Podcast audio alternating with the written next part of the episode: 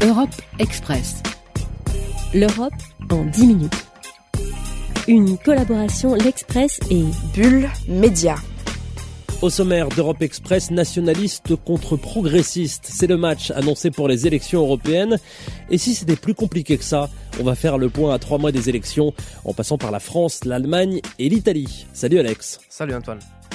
Ce podcast a été réalisé avec le soutien de l'ISCPA, École de journalisme en radio, télé, web et presse écrite, du bac à bac plus 5 à Paris, à Lyon et à Toulouse. Plus d'informations sur le site www.iscpa-école.com.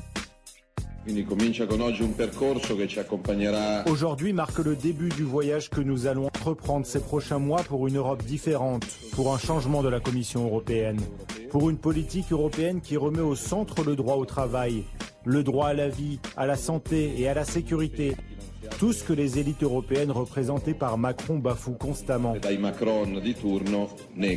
Matteo Salvini, ministre de l'Intérieur italien et président de la Lega, s'exprime en août dernier lors d'une rencontre avec le Hongrois Viktor Orban. Les deux hommes sont les chefs de file d'un courant populiste, souverainiste et conservateur dans lequel s'inscrit Marine Le Pen. Peut-être pour la première fois dans l'histoire de ce scrutin, les électeurs auront le choix d'un vrai projet alternatif porté partout dans toute l'Europe et l'espérance d'une majorité au Parlement européen pour le mettre en œuvre. Le courant n'est pas unifié. Victor Orban ne siège pas dans le même groupe que Matteo Salvini et que Marine Le Pen au Parlement européen. Mais ils ont un ennemi commun, Emmanuel Macron, un statut que le président français ne rejette pas, au contraire. Il est clair qu'aujourd'hui, en effet, se structure une, une opposition forte entre nationalistes et progressistes. Et je céderai rien aux nationalistes et à ceux qui prônent ce discours de haine. Et donc s'ils ont voulu voir euh, en ma personne leur opposant principal, ils ont raison. Emmanuel Macron a en même temps tout intérêt à se présenter comme l'unique leader des progressistes dans l'optique de la prochaine mandature. Il tente ainsi de répliquer au niveau européen la stratégie qui lui a permis d'être élu en France en 2017. On écoute Amandine Crespi, politologue à l'Université libre de Bruxelles. En tout cas, il y a, c'est certain, une stratégie qui consiste à euh, discréditer l'axe gauche-droite et à, euh, je dirais, euh, participer à la destruction des grands partis traditionnels qui étaient traditionnellement établis à gauche, à savoir les et à droite, les partis conservateurs. Et c'est vrai que ça a très bien marché et que, eh bien, on voit le même phénomène au niveau européen. Le président français profite de l'érosion du clivage gauche-droite qui est visible dans toute l'Europe, notamment au Parlement européen. En 2009, le Parti populaire européen, la droite, et les sociodémocrates, la gauche, détenaient les deux tiers des sièges au Parlement européen. En 2014, cette proportion était tombée à 54%.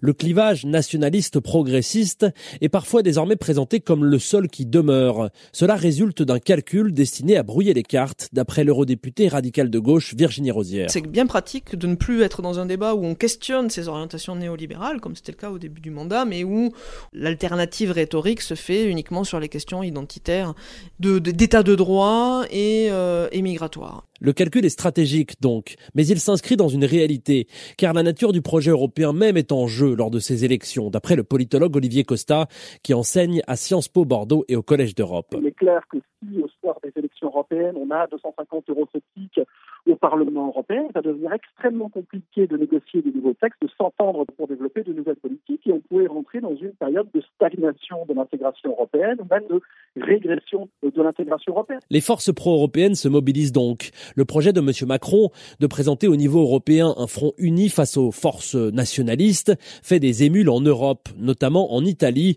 Alex, où la scène politique a été complètement renversée. Exactement, elle était aujourd'hui dominée par les eurosceptiques de la coalition Lega Mouvement 5 étoiles. Carlo Calenda, membre du centre-gauche désormais dans l'opposition à l'ancien projet originalement appelé les Fonds républicains et désormais intitulé Nous sommes européennes. Son idée c'est de créer une liste électorale unique pour les élections, qui comprendrait des forces pro-européennes de la société civile et les partis politiques, tels que les Partito Democratico, pour apposer un front commun à Matteo Salvini. D'après les sondages, un tel projet pourrait obtenir entre 20 et 24 des suffrages. Hein. Oui, mais il n'est toutefois pas dit que le prochain secrétaire général du Partito Democratico, qui sera élu juste avant le début de la campagne, les soutiendra. Voilà pour l'Italie. Euh, du côté de l'Allemagne, euh, pour finir, il n'y a aucun projet de la sorte à ce stade. Hein. Non, pourtant l'érosion du clivage gauche-droite est sensible aussi. Les sociodémocrates du SPD sont annoncés seulement 15% pour les prochaines élections européennes et l'extrême droite gagne des voix.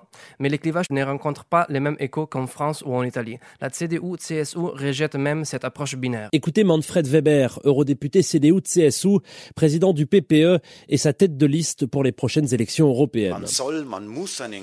Il est juste même nécessaire de défendre clairement les intérêts patriotiques et nationaux, par exemple de l'Allemagne ou de la France. Mais il est nécessaire de les faire toujours dans le cadre d'un partenariat. Ce principe fondamental des partenariats fait actuellement l'objet de débats si nous observons les tendances nationalistes à travers les continents. Manfred Weber ménage ici la chèvre et le chou. Il faut dire que le PPE abrite le Fidesz de Viktor Orban, qui s'affiche, nous l'avons vu, aux côtés de Matteo Salvini, qui lui siège aux côtés de Marine Le Pen au Parlement européen délicat équilibre.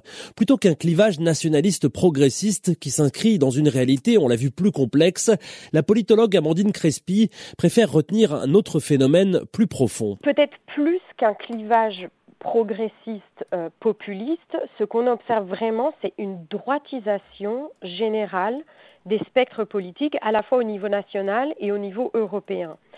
Et cette droitisation, elle est alimentée notamment par le déclin des, des partis sociodémocrates, qui est clair depuis assez longtemps déjà et qui se confirme de manière euh, particulièrement marquée. Et les forces euh, politiques qui s'en sortent le mieux, je dirais, dans ce nouveau contexte, on le voit euh, dans la grande majorité des élections dans tous les pays, ce sont les forces politiques qui ont toujours été très claires sur leur position euh, européenne, sur leur position euh, par rapport aux questions migratoires. La migration sera sans nul doute, outre le plus ou moins d'Europe, l'un des thèmes majeurs de l'élection de mai prochain. Voilà pour ce Europe Express spécial élection. Merci Alex, on se retrouve tout prochainement pour une toute nouvelle formule d'Europe Express. Stay tuned et à très vite.